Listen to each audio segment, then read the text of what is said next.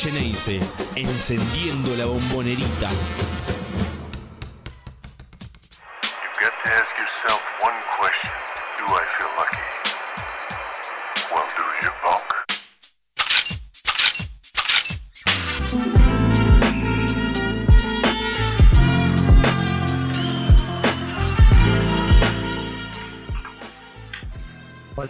bienvenidos, ¿cómo andan? Eh, bienvenidos nuevamente a Triple Geneise Radio, como todos los jueves aquí en uno contra uno web.com, con todas las novedades del básquet de Boca. Básquet de Boca que no tiene actividad desde el sábado pasado, con la victoria frente a Atenas en la bombonerita, ese sábado temprano a la mañana, con ese horario tan particular que terminó, como decíamos, en victoria de Boca por amplia diferencia. Más allá de eso, la semana de Boca vino bastante inactiva, así sucedió también con la Liga Nacional, porque se van a disputar las ventanas FIBA que dan obviamente lugar para el eh, Mundial de Básquet.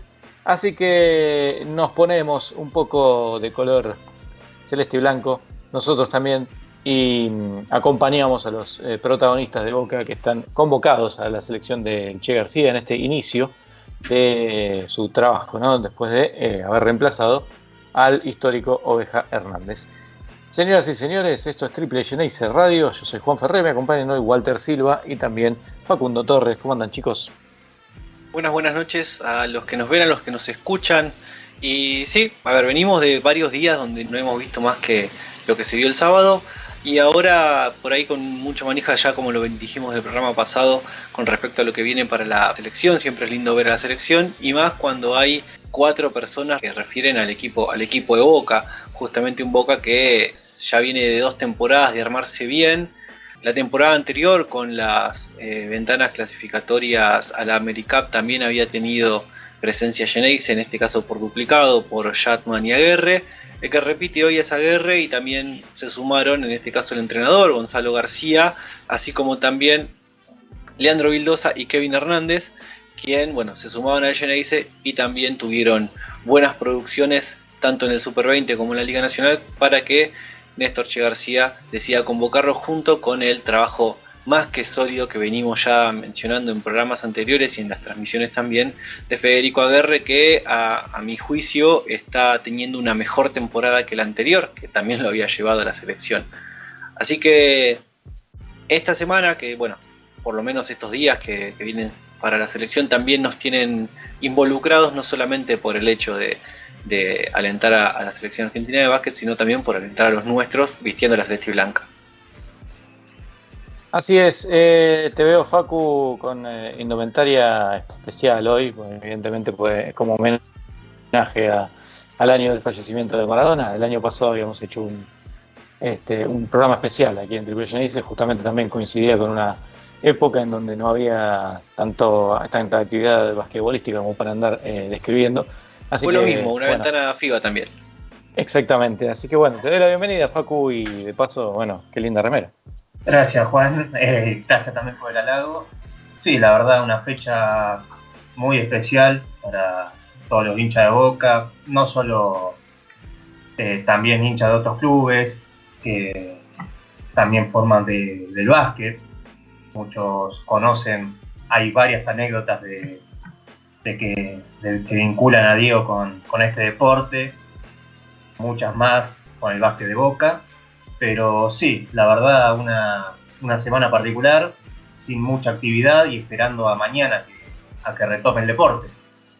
Sí, tal cual. Y si no me equivoco, en breve lo vamos a tener, ya prácticamente lo tenemos, conectado a Federico Aguerre desde la concentración de la selección nacional para charlar un poco con nosotros de este presente de Boca y también obviamente de la selección en estas ventanas FIBA que se vienen, que se van a disputar tanto viernes como sábado frente a Paraguay. ¿Estás ahí, Federico? Sí, buenas noches, ¿cómo va? ¿Qué tal, Fede? Bienvenido a Triple Genice una vez más y felicitaciones por este lugar que estás ocupando hoy ahí con la camiseta de la selección. Bueno, muchísimas gracias. ¿Cómo anda todo eso? ¿Qué tal la, concentración, la gente, el equipo, el, nuevo eh, eh, cuerpo técnico? ¿Qué nos puedes contar de...? No, bien, ha sido una, una concentración corta como, por los tiempos que se dan, pero bueno, la verdad que han sido entrenamientos intensos, eh, tratar de agarrar más o menos lo que quiere el Che eh, en pocos días, más que nada la, la parte táctica y bueno, tratar de, de, acoplarse y disfrutar también de, de esta experiencia que, que, son muy lindas. ¿Qué, ¿Qué, es lo que pide el Che? O por lo menos si, si hay alguna diferencia muy sustancial con respecto a, a, lo que pensaba Oveja. No, no, más o menos casi lo mismo, tratar de, de jugar intenso, tratar de, de, jugar con un pase extra, tratar de, de más que nada la, que a partir de, de la defensa se, se, haga el ataque. Están, eh, bueno, no dije, yo soy Juan, está con nosotros también Walter Silva y Facundo Torres, seguramente tendrán preguntas para vos, Fede. Dale. Sí, bueno, antes que nada estamos hablando con Federico R, muchas gracias por este rato y bueno, eh, habíamos dicho, o por lo menos dije al principio, que este, esta convocatoria te encuentra en un momento aún mejor que en el que te tocó la temporada pasada, también para esta fecha, eh, que ya había sido buena, habías tenido también un buen pasaje en ese momento para que te llegue la convocatoria, pero te habrá llegado, por lo menos de nuestra parte, que eh, hemos dicho que venís teniendo un temporadón. ¿Cómo te sentís vos, eh, basquetbolísticamente y personalmente, eh, en, este, en este pasaje, en este momento de tu carrera? No, bien, bien, la verdad que me vengo sintiendo cómodo en el equipo. Eh, creo que por ahí, por ahí mi, mi, trabajo o digamos los números que por ahí son lo que más destacan ahora es más que nada una cuestión de, de cómo juega el equipo, ¿viste? Eh, yo siempre soy más de, de, los que se acoplan, no de lo que generan, así bueno, dependo mucho de, de cómo esté jugando el equipo y cuando el equipo juega bien, la verdad que, que me siento más cómodo. Por ahí cuando el equipo le, cuesta un poco, el, que menos destaca por lo general soy, soy yo. Eh, pero bueno, la verdad que ahora el equipo viene rindiendo bien y bueno, la verdad que me estoy sintiendo cómodo.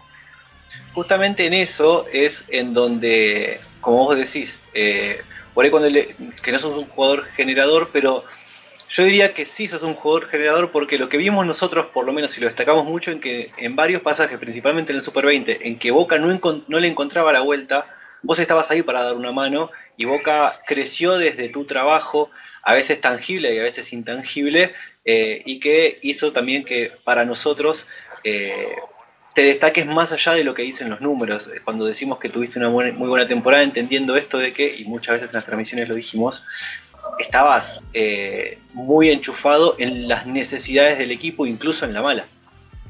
Sí, sí, sí, creo que mi trabajo más que nada, como dijiste vos, son los intangibles. Eh, por ahí se parecen los intangibles mucho mejor. Eh, pero como te digo, es un, trabajo equipo, creo que tenemos un, un muy buen equipo con muchos jugadores peligrosos en todas las posiciones y eso es lo que hace difícil eh, que el otro equipo nos pueda defender. Creo que tuvimos momentos de, de Leo Sharman al principio increíbles, eh, después le subieron un poquito más a él y, y hubo otros momentos de, de otros jugadores, eh, pero más que nada creo que lo importante es, es que el, tengamos muchas variantes y que todos los partidos podamos usar algo distinto. Federico, acá Facundo Torres, buenas noches. Eh, hablabas de, de, la relevancia de los números, de que destacan o no, pero en tu caso particular también eh, llama la atención la cantidad de minutos que estás en pista, muchas veces rozando casi los 40 minutos. Eh, ¿Cómo te sentís vos físicamente ante ese desgaste físico y particularmente con, con otro más que la, llega a la selección? Sí, sí, sí, la verdad que no te voy a mentir que desgasta. Eh, pero bueno, cuando uno está en la cancha, la, verdad que uno cuando está no quiere salir, quiere estar ahí. Eh, al otro día cuando uno se levanta le duele bastante, pero bueno. Eh, qué sé yo, uno entra a la cancha y la verdad que quiere seguir jugando y quiere seguir jugando más minutos. Eh, es lo que se me dio estos momentos. La verdad que si tengo que jugar 15 o 20 minutos, la verdad que, que no tengo problema tampoco. Eh, lo que sea, total de, ayudar al equipo. Creo que tenemos un equipo largo. Y bueno, ahora cuando venga Leo va a ser algo distinto. Eh, Fede, tenemos un equipo largo, decís. Eh, Boca tiene en este momento, sin Chatman, tendría ocho fichas mayores completas, más eh, Caballero, que está jugando un poco más de minutos de lo que jugaban los, jugadores sub-23 en los últimos años, o por lo menos en el último año. Eh, y los juveniles tienen un, un, una participación bastante menor, como suele suceder. ¿A vos te parece efectivamente que Boca tiene un, equipo largo y, esa manera de administrar los minutos? Eh, hablábamos la semana pasada acá en el programa que es uno de los equipos que menos rota y que menos jugadores eh, juveniles usa. Y vos estás jugando muchísimos minutos, así que por eso insisto con la pregunta. Eh, ¿Te parece que es un equipo largo y que se lo usa como un equipo largo? A ver, son decisiones del entrenador, la verdad que los, minutos que juega cada jugador. Me parece, no sé si tanto el equipo, sí parece tener muy buenos jugadores, esas ocho fichas son jugadores de, primer nivel, digamos. no como otros equipos, por ahí tienen cinco o seis muy buenos y tres o cuatro que, que, baja, se nota cuando baja, me parece que los ocho son de, muy buen nivel. Eh, tanto la ficha sub-23 como las fichas juveniles de Boca son muy buenas. Eh, lo que pasa, bueno, por ahí cuando los juveniles sub-23, cuando Boca, va, siempre ha pasado históricamente, cuando Boca quiere pelear arriba, por lo general los juveniles sub-23 no suelen jugar. Eh, no quiere decir que estén haciendo un mal trabajo, la verdad que día a día entrenan un montón y van creciendo y se lo ve bien. Eh, pero bueno, decisión del entrenador cómo va a jugar, la cantidad de minutos que juega cada uno. También hay presión, la verdad que son decisiones de él, creo. Sí, es, eh, a nosotros siempre nos llamó la atención esta, esta postura de elegir jugadores y que jueguen muchísimo tiempo. En, tu caso es el más paradigmático. Llegaste a jugar casi 50 minutos hace un par de partidos en, ese doble suplementario. Más teniendo en cuenta que se vienen eh, también la Basketball Champions League, ¿no? Una instancia muy importante y con incluso mayor desgaste, o sea, más partidos que el resto de, los equipos. Sí, eh, sí, sí, sí, la verdad que igual he jugado otras temporadas con Gonzalo y sé que Gonzalo es, es de, jugar con varios minutos, la verdad que cuando he estado con él también me ha pasado a jugar bastantes minutos. Eh, no, no, la verdad que no me preocupa, creo que todos los jugadores que, juegan mucho en Boca se están cuidando un montón. Eh, tratamos de hacer el trabajo invisible, digamos, de, comer bien, de descansar, eh, de tratar de los entrenamientos eh, cuando son entre partidos de recuperarnos. Nada, nuestro trabajo como jugador es ir y jugar y rendirlo y hacer lo que nos diga el entrenador. No pensar, digamos, si no podemos sobrecargar o lesionar. Bien. habiendo dicho esto, justo trajiste esta situación de que eh, naturalmente en Boca, cuando Boca pelea algo, eh, los juveniles no juegan. Y a vos te tocó pasar eso cuando vos, eh, cuando vos llegaste a Boca.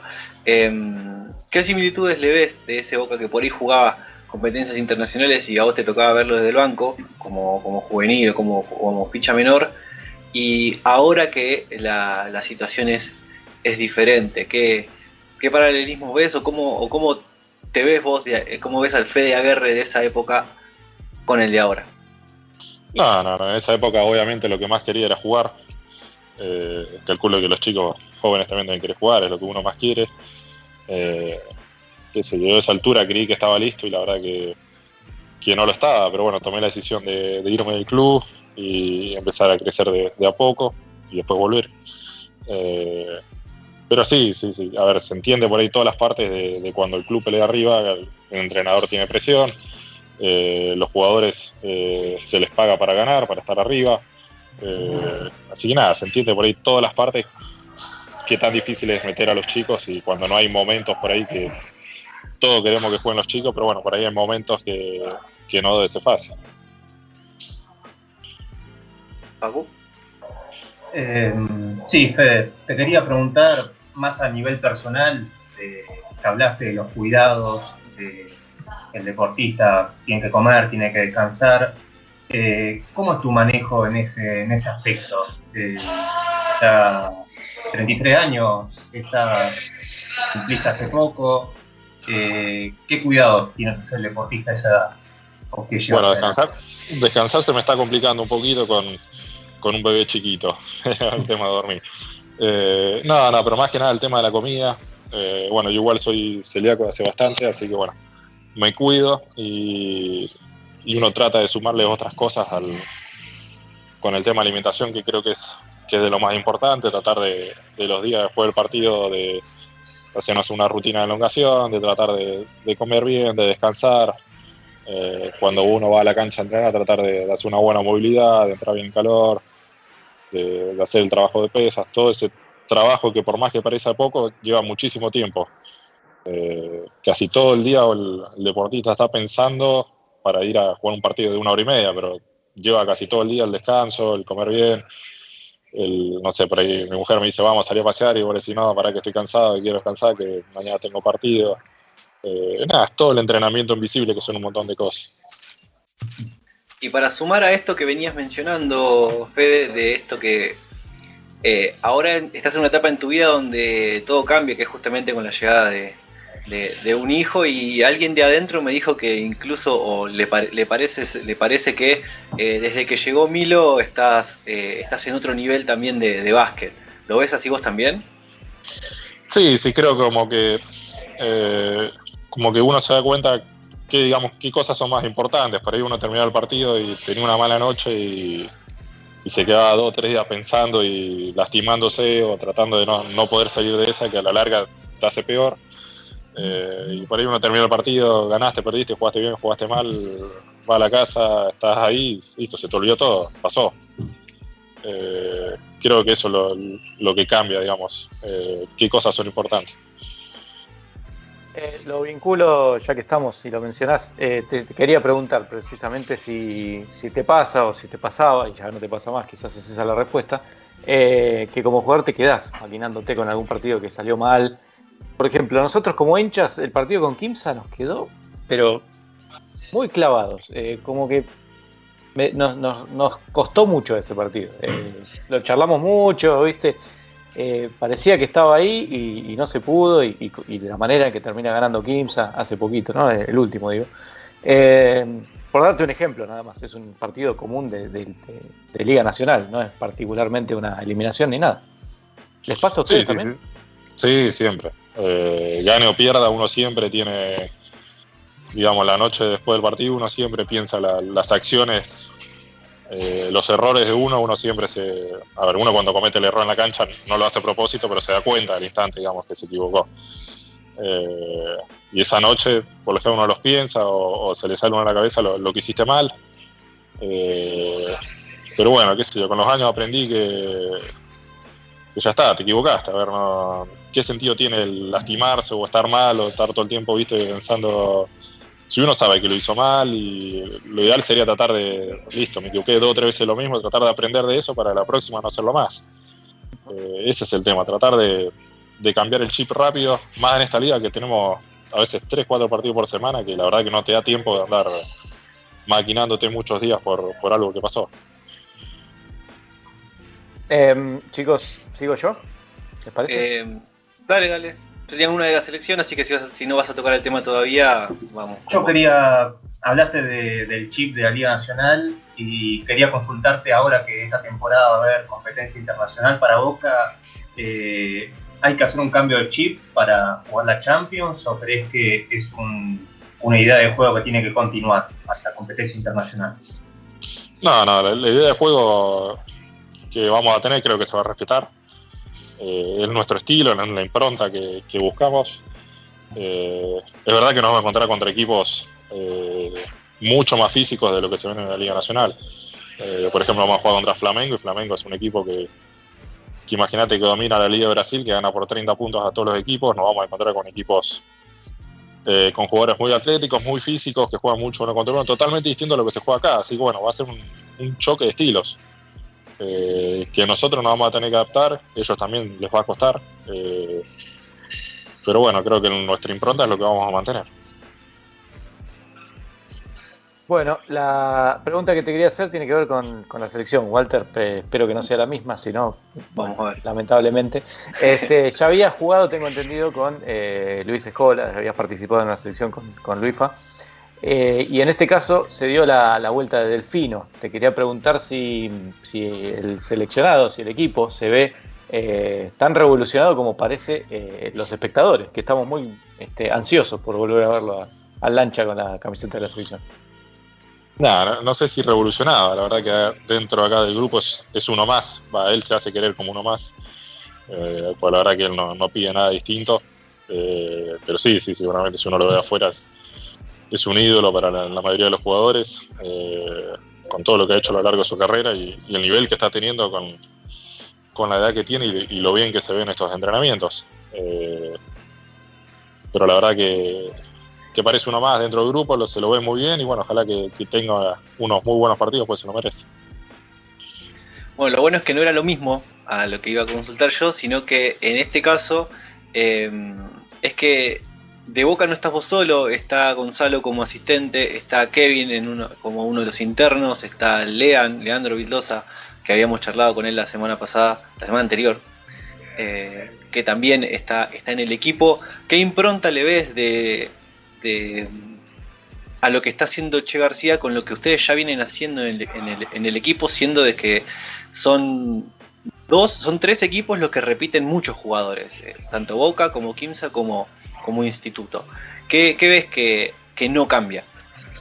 No, creo que primero habla muy bien del club que, tenga varios jugadores en la selección. Quiere decir que, ha apostado por buenos jugadores nacionales y, quiere pelear arriba. Eh, creo que el trabajo de la selección es totalmente distinto a lo que uno hace en, el equipo. Uno viene a la selección acá a hacer el, el trabajo sucio, o sea, no, trabajo sucio, tratar de dejar todo, o sea, no tirar al aro o, solamente defender. Eh, uno no sabe lo que le va a tocar mañana en el partido eh, y uno se pone a disposición, digamos, de, la selección. No viene a decir, no, mi, mi, rol es este, mi trabajo es este en la, selección. Uno viene a, a, ponerse a disposición. Creo que eso es lo importante de la selección, que está más allá de, todos los jugadores. No es que viene, no sé, por ejemplo, va a venir Delfino y va a decir, no, mira, yo juego así, yo quiero esto, yo quiero lo otro. Como por ahí puede pasar en un equipo de, la liga o, su equipo que cada uno dice, bueno, mira, yo juego así, se amolda el equipo a ese jugador. Acá no. Eh, la bajada del Che es una y bueno, todos los jugadores tiramos para el mismo lado. Eh, bueno, si no les queda alguna, les voy con la última, chicos. Díganme. Em, yo te quería preguntar, Fede, más cambiando un poco el tema, eh, tu costado fuera de la cancha muchas veces con la cantidad de partidos no, te, no tenés ese lujo, pero con el tiempo libre, eh, ¿cómo, invertís ese tiempo? ¿Te gusta seguirlo viendo básquet? ¿Conectás la cabeza y haces otras actividades? No, no, trato de desconectar totalmente el básquet, por lo general. Eh, ahora, bueno, con el chiquitín, la verdad que no, no tengo mucho tiempo porque estoy a full con eso todo el día. Eh, si no, bueno, ahora por ejemplo los viajes trato de, ver alguna serie, de leer algún libro, eh, por ahí de estudiar algo si me interesa, como para instruir un poquito la cabeza. Eh, pero sí, trato de desconectar del básquet cuando, cuando puedo. Hay algo sí que a mí me queda por, preguntar y es obligado. La, las ventanas de la, de la AmeriCup que se jugaron acá fueron especiales, primero con eh, bueno, la noticia del fallecimiento de Maradona, que hoy se cumple una, el primer año, y que jugaron solos, sin ningún, sin gente. Hoy por hoy van a, bueno, se cumple un año justamente de, eso, en, un mismo contexto, pero ahora tienen público. Ya lo vieron con el equipo en la Liga Nacional. ¿Qué esperan? Entendiendo que hay, eh, bueno, que la taquilla está completa, eh, siendo que la selección vuelve a jugar de local y con público. No, no, creo que está buenísimo, creo que es un plus, es un espectáculo totalmente distinto, tanto para el jugador como la gente, la verdad que, que jugar un partido de esta magnitud sin gente no se disfruta igual, así que bueno, la verdad que, que bienvenido sea que, que a poco la gente pueda volver, que está buenísimo. Bueno, eh, la última, supongo. Eh, hace un ratito me mandaron un mensaje y eh, me avisaron que uno de los jugadores que no va a estar para el partido de mañana es precisamente Leandro Vildosa. obviamente hay que elegir algunos de los 17. ¿Sabés si está dispuesto o por el entrenador que jueguen, que roten todo el plantel y que jueguen todos? O si no es, si no es así, o si no tenés idea. No, no, la verdad que por ejemplo, para mañana van esos 12 que salieron y para el partido del sábado puede ser que rote o puede que no. Eh, él tiene los 17 por las dudas y si cree que tiene que hacer dos o tres cambios o 10 cambios, lo que sea, van a estar los otros jugadores a disposición, pero bueno, son decisiones de entrenadores. Muy bien, perfecto. Bueno, creo que ya con esto es suficiente, te, liberamos nomás. Eh, muchísimas gracias, por supuesto, por estar acá con nosotros una vez más en Triple Geneise. Y nos vemos, bueno, toda la suerte para mañana y nos vemos eh, en la bombonita seguramente la próxima. Dale, bueno, muchísimas gracias a ustedes. Dale, saludos. Hasta luego. Estuvo entonces por los micrófonos de Triple Geneise Radio Federico Aguerre, eh, jugador en este momento de la selección nacional, aparte de, obviamente, alero y a la de Boca Juniors. Bueno, linda, linda charla tuvimos finalmente con, con Fede. La verdad que, que para Mudo le sacamos 25 minutos. Sí. Bastante bien, ¿eh? La verdad. La verdad que sí, convengamos que em, se me hace que este que la llegada de Milo le, le- le, movió un par de, cues- de cuestiones en, en su vida, se nota más suelto, en la cancha, bueno, ya lo, ya lo está demostrando, pero bueno, se nota que muchos de los que son padres dicen que un hijo le cambia la vida, bueno, se nota que, a, a Fede se lo hace bastante notorio, por lo menos para nosotros que por ahí no estamos en el día a día, pero vemos esas diferencias. Bueno, al menos es una teoría que, iremos comprobando con, este, con el pasar del tiempo. Eh, ¿Les parece que vayamos a una pausa y cuando volvemos empezamos a analizar lo que fue el partido de Boca contra Atenas el sábado pasado y lo que viene de aquí en adelante para la Liga Nacional? Seguinos en Twitter, arroba triple Geneise. Arroba triple Geneise.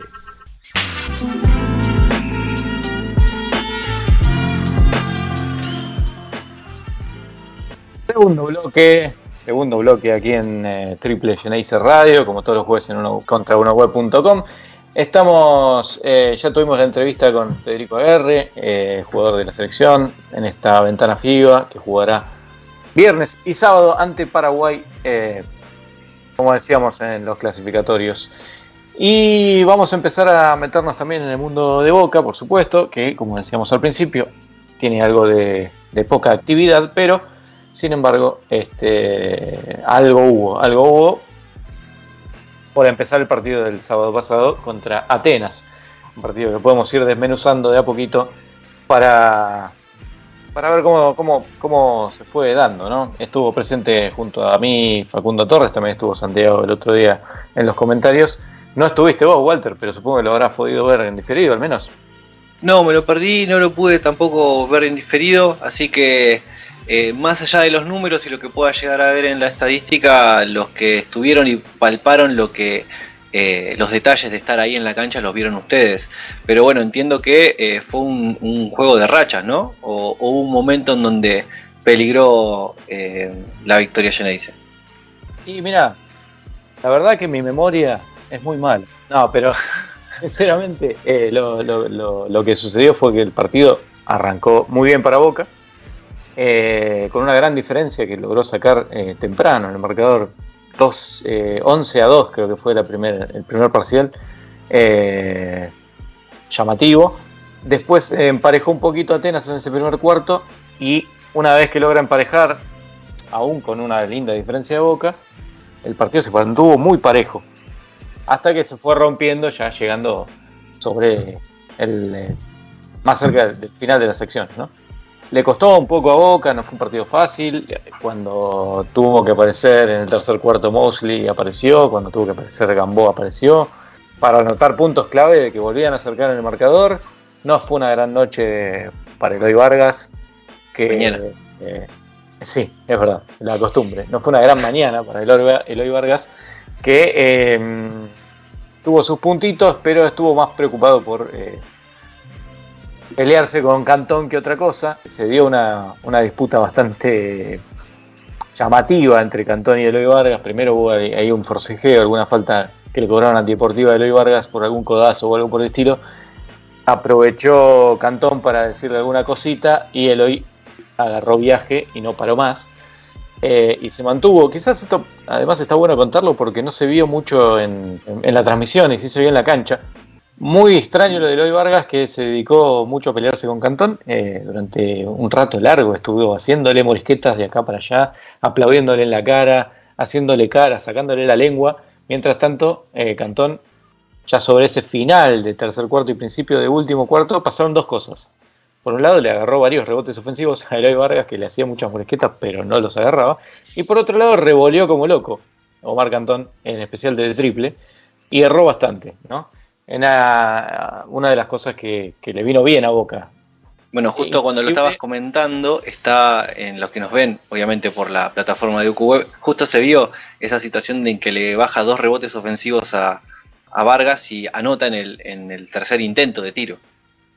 Sí, ese fue uno de los que más recuerdo, pero sí, hubo varios, varios de esos que la pelota quedaba por ahí y el que la agarraba era Cantón. Y vos decís, bueno, está Eloy Vargas que mide 2 metros 11 en la cancha, tremendos brazos y no es capaz de tomar el rebote, ¿no? En un momento complicado del partido, o por lo menos definitorio, ¿no? Así que mm, el que se destacó nuevamente fue Adrián Bocha en, puntos y en general arrancó bien el partido, después tuvo un bachecito, lo, lo- lo terminó bien. El que más se destacó fue David Nesbitt, que eh, de alguna manera, junto con Vildosa, en un pick and roll con tiro a distancia, no, no con, con- con roll hacia el canasto, tampoco le quiero decir pick and pop porque no es hacia afuera, digamos, se quedaba clavado en el medio y la pelota iba a la línea de libre, lo hicieron cuatro o cinco veces, todas muy efectivas, pareció ser la llave del partido cuando hacía falta, ¿no? Pero bueno, insisto con esto, eh, Boca en el último cuarto, pareciera que a Atenas le pesó un poquito más la definición del juego y ahí es donde pudo acomodarse Boca y, y sacar 10 de diferencia para estar más tranquilo hacia el final y, y terminar de, de definirlo. Si recordás algún otro detalle, Facu, ayúdame porque, como te digo, mi memoria suele fallar. Sí, Juan, me quedó, bueno, dos detalles. Uno, principalmente, el, el buen partido que hizo Nesbit. Creo que el mejor desde que, desde que llegó a Boca. Eso fue para preguntarse que ustedes lo, vi- lo vieron y lo, habrán comentado, pero fue esos partidos donde él se, donde un jugador se destaca y que no te diste cuenta que se destaca, que cuando miras la planilla decís en qué momento hizo los 18 puntos, en qué momento bajó los 9 rebotes o se notó la presencia de Nesbit en el, en el partido. Mira, del... tengo recuerdo de que el partido anterior, la, la Momonerita con Olímpico, Nesbit no, no entró en el último cuarto, terminó jugando Boquia y Aguerre esos últimos minutos, pero una presencia Nesbit tuvo, quizás no tanto defensivamente, que durante la transmisión lo comentaba con Juan, de jugar el cambio en pick and roll con Nesbit y no con, con Eloy, siendo el big match, pero en ataque sí tuvo, castigó a la, a la defensa, tanto en la zona pintada como un tirito de media, de media pista y de la línea de tres. Eh, una situación que se jugó mucho fue el pick and roll con Vildosa, y otra más, el, el posteo de para Boquia, que ya lo había dado buenos resultados en el partido con Olímpico. El otro detalle que me había quedado el partido anterior fue la falta de, de rotación para Boca, porque tuvo una primera mitad en la que el banco tuvo muchos minutos en pista, más de lo que venía teniendo, con Caballero, Mancilla, Eloy que no tuvo un buen partido, pero ya la segunda mitad, con la venida de, Atenas, no, no fue así. Permanecieron casi 20 minutos los cinco titulares. Sí, eh, para mi gusto se notaron los puntos de, de en especial porque, como te digo, sobre el final hubo 4, 5 o 6 puntos consecutivos casi, en esa jugada muy calcada, en el último cuarto creo que fue. El resto del tiempo se notó la buena efectividad, más que nada, de Nesbitt, porque no tuvo, como suele pasar, no tuvo bajos porcentajes, sino todo lo contrario. 6 de 8 Claro. en tiro de campo, 4 de 5 en dobles y 2 de 3 en triples. Claro, o sea, tremendos números en efectividad, cosa que en general es lo que suele fallarle a Nesbitt. No tanto su juego en equipo o su inteligencia para el juego, sino que suele fallar, que no, que no, la, que no la mete básicamente. Bueno, esta vez sí, se notó y se notó que no, no tiró tanto y metió mucho. En general cuesta darse cuenta de cuando un jugador toma protagonismo y no se- uno no ve cuáles fueron los puntos cuando tira mucho y también anotan mucho, ¿no? Y uno no, se, no, no queda claro si jugó bien o mal porque erró un montón, pero también terminó con 20 puntos, ¿viste? Eh, a veces pasa, y de hecho creo que pasó el partido pasado contra Olímpico con Bocha, que fue el goleador del juego y, eh, y uno lo había visto y, y no, no hubo un momento muy determinante de Bocha en donde digamos, ah, para, acá se puso la, la, la 10 Se puso- y, claro, puso hizo la capa de héroe y empezó a, a hacerlo, a hacer lo suyo. Bien, bueno, entendiendo, entendiendo esto, bueno, el, el trabajo de Atenas, bueno, no, no, no bancó los 40 minutos entonces. Mm, No, y no, a mi parecer no. También a Boca, también que Atenas tuvo su momento en, al comienzo de la segunda mitad, con Mosley, un extranjero que me encanta de los que está en la Liga Nacional. Sí, a mí también. También con Tucu Gamboa, que atacaron mucho desde el pick and roll y el uno contra uno, y es una defensa que Boca no, no pudo contener. Algo que le costó todo el partido, que no recién ya a los últimos minutos, el último cuarto, cuando Atenas no, no tenía resto físico, no pudo sacar esa ventaja para llevarse el partido. después le costó mucho la defensa. Con Mosley pasó que obviamente es el extranjero y la figura del equipo, ¿no? El goleador, el, jugador al que acude el equipo cuando no encuentra caminos. Sucedió que en el primer, primer cuarto y segundo no, no tuvo casi protagonismo, tiró bastante, pero no metió casi nada, no encontraba por dónde atacar para hacer daño. Más que nada le, fallaba la puntería, no es que tuviera problemas para desembarazarse de la marca, porque es un jugador muy, muy rápido, muy ágil, pero sí en el tercer cuarto, como decía Facu, arrancó con todo y junto a la ayuda de, Gamboa en un par de pasajes y de Gerbaudo, por un momento sí, metieron preocupación en Boca. La curiosidad del segundo cuarto fue que entró Tomás Caballero con la tarea puntual de marcarlo tanto a Mosley como a Gamboa en el momento que lo cambiaron al Tucu y entró por Mosley, ¿no? Tenía claramente la tarea de, ser eh, el encargado de que no anoten. Y en un momento se notó, quedó realmente muy claro porque estaba haciendo una tarea de, negarle eh, la recepción del balón directamente y lo hizo muy bien, caballero. Así que una, tarea destacable en muy poquitos minutos. Me parece ideal, ¿no? Que un jugador pueda mm, aprovechar los minutos de esa manera, de, hacerse notar de esa forma. De todas formas, hay que decirlo también, terminó con tres faltas rapidísimo, caballero, y tuvo que dejar la cancha. Otro eh, partido más de Boca complicado con la falta. Sí, así es. Por otro lado, lo que sucedió diferente en este partido fue que Aguerre precisamente jugó pocos minutos, venía de jugar muchísimo y jugó solamente 19 minutos.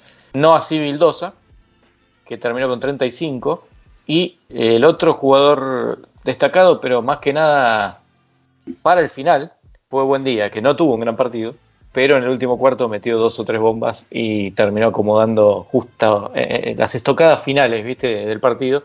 Y recuerdo que, como mencionó Facu en la transmisión, un, sentido abrazo con Fernando Duro que parecía decir mucho más de lo que, de lo que se estaba viendo en la cancha. ¿no?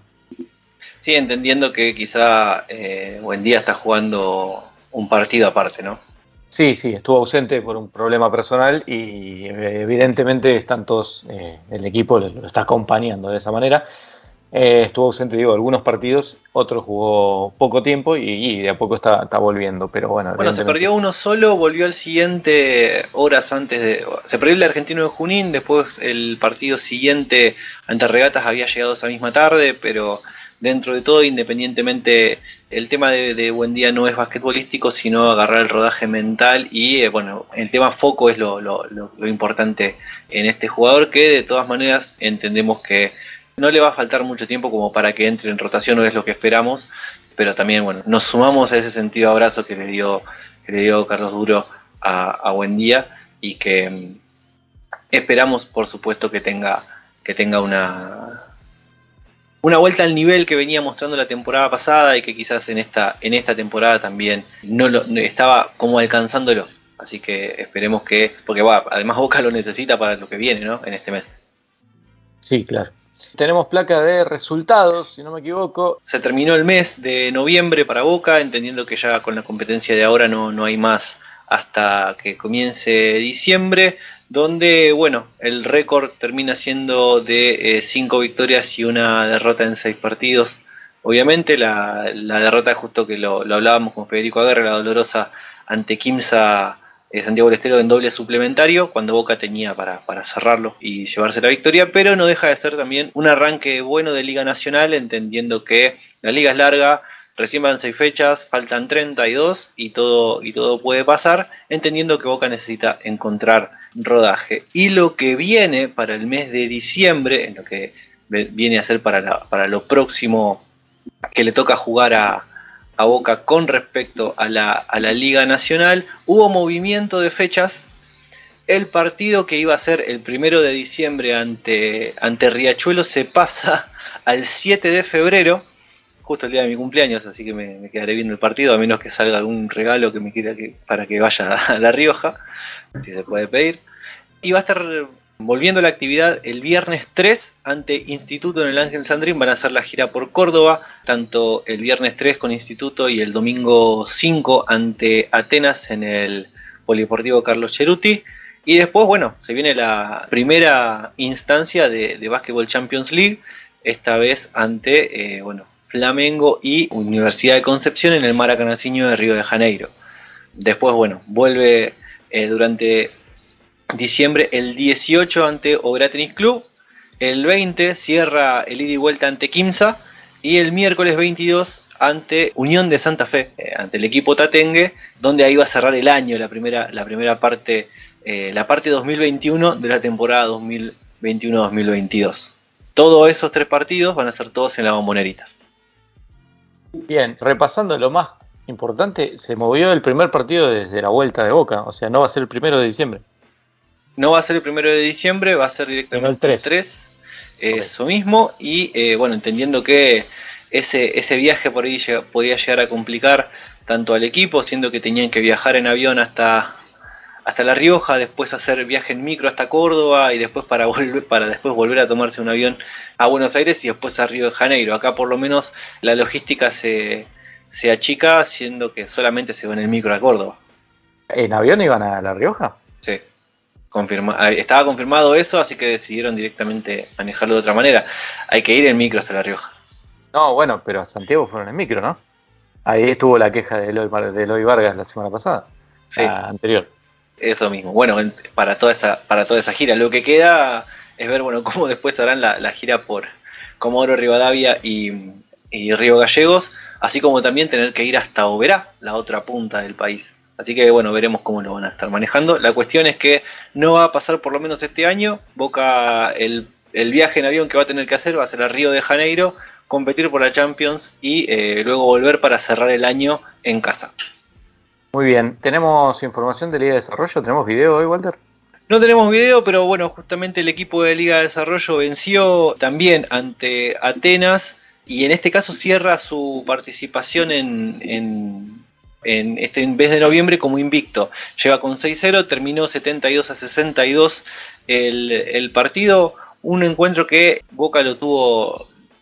Hubo pasajes en los que parecía que Atenas se le iba, se le iba a acercar, pero no hubo chances. Eh, el equipo se encontró principalmente en Juan Contegrán, como siempre, Juan Contegrán y Manuel Rodríguez, quienes tomaron la, ventaja para que el equipo Geneise culmine en noviembre, o por lo menos estos primeros partidos invicto, cerrando, bueno, con la victoria ante Atenas la noche anterior al juego, el viernes a la noche.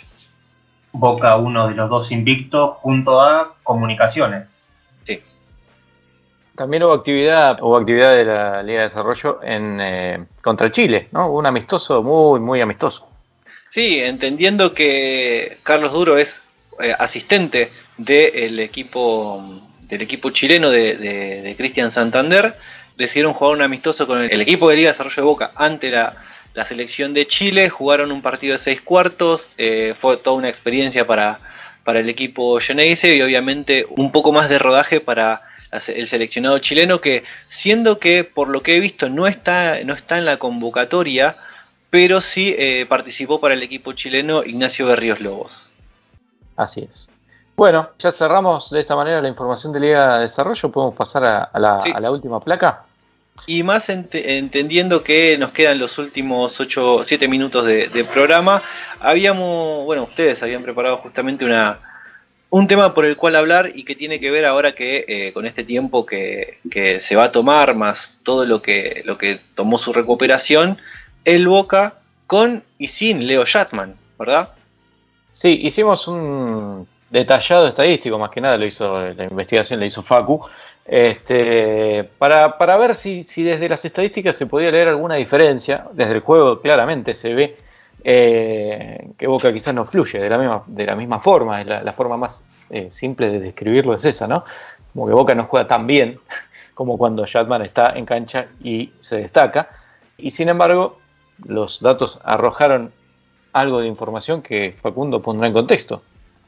Eh, así es, Juan. cuando, cuando aparezca la placa podemos arrancar, pero uno podía pensar que con la ausencia de Shatman eh, había ciertos aspectos de estadísticos que, que, se venían abajo, pero no hay mucha distancia entre el con y el sin Shatman en ciertas estadísticas. Por ejemplo, podemos ver ahí los puntos a favor con Shatman, 78.4, junto con las asistencias. Boca, que recordemos tuvo ese comienzo arrollador del Super 20, y un aspecto en el que Shatman lidera la Liga Nacional, que fue promedio de 3 puntos, tirando 8 de 8,6 sobre 25,4 de triples, y jugando un ritmo de posesiones que llega al promedio de la Liga Nacional eh, es tal. Pero me quedo con estas dos estadísticas que después vamos a retomar, que son el tiro de campo efectivo y los puntos del banco. Porque Boca sin Shatman, que ahora vemos en la placa las estadísticas, tuvo que disminuir la cantidad de posesiones, tuvo que modificar la, la rotación, porque Boquia volvió al 5 inicial, y también tuvo la suerte de la llegada de Eloy, que llevó de esos tiros abiertos que como propiciaba Shatman a un juego más en la pintura. eh, claro, digamos, antes que nada hay que señalar un par de cosas. No es solamente Shatman lo que puede ser eh, que modifique todos estos números, ¿no? Primero está, nosotros hicimos esa división de lo que son los partidos con y sin Shatman. Pero mientras no estuvo Shatman, también faltó buen día algunos partidos. E inmediatamente después, al inicio de la liga, apareció, o al final del, del Super 20, apareció la, la contratación de Eloy Vargas. Mejor dicho, la. Bueno, llegó, llegó al equipo de Eloy Vargas. Son dos cuestiones que seguramente eh, puedan afectar a los mismos, los mismos valores, porque no solamente estás teniendo un jugador menos en cancha que maneja muy bien la pelota, sino que estás teniendo un pivot con unas características muy especiales para esta liga, que puede ser realmente dominante. Entonces, las dos cosas pueden influir mucho en todo lo que, lo que estamos tratando de analizar, pero bueno, estos son nada más que números y trataremos de darle una especie de descripción para ver si podemos encontrar algo, como veníamos haciendo. Quizás se vendrá una nota del futuro, Juan. Claro, claro. Probablemente. Bueno, por lo que vemos, eh, entendiendo que, como bien mencionabas, ¿no? La salida, la salida de, Shatman por lesión hizo que Bosia quien venía como sexto hombre y resolviendo los partidos en momentos clave, incluso a veces siendo eh, el cambio por Shatman, eh, hizo que crezcan, por ejemplo, los, puntos en la banca, cosa de que la cantidad de puntos de, desde el banco para Boca, entendiendo que incluso tenía un, un porcentaje aún mayor en los puntos a favor, hay bastante diferencia del 26,7 de los puntos de la banca con Leo Shatman en cancha al menos de 20 sin Leo Shatman entendiendo que Bosia ya pasó a ser titular y a sumar un montón de puntos y principalmente ahora que lo vimos, donde fue goleador en casi todos los partidos de, de la gira, incluso creo que desde que arrancó la liga, la liga propiamente dicha, Bosia ya está tomando protagonismo. Eloy Vargas viniendo desde atrás, por ahí venía, viene a suplir esa anotación que le quitó de Bosia por directamente venir desde, desde, la, desde el arranque y que le falta de buen día por eh, esta cuestión en la que todavía no está llegando, no, no está recuperando su nivel eh, del Super 20. Y entendiendo que eh, en algunos partidos el equipo se hace corto, entendiendo que no son tantos los minutos de Tomás Caballero o que su rol es otro y no el de tomar tiros, independientemente de que eh, él tiene bastante libertad a la hora, a la hora de jugar, pero bueno, su, su visión de, de, del partido le hace entender de que por ahí los tiros no son para él. Así que estamos viendo que el, quinteto inicial está acaparando justamente el tema de los puntos y más en, en momentos donde, como bien decíamos antes, ¿no? Eh, el perímetro, o mejor dicho, Leandro Vildosa fue el que, el que tuvo que aprovechar esta, esta situación para tener más minutos, acaparar más la pelota e incluso tomar decisiones de, de, de definición. Así que estamos, estamos viendo que en lo que refiere a la, a la, efectividad que habías marcado, bueno, con Leo Shatman en un punto 620, 627 y sin Shatman en un punto 537.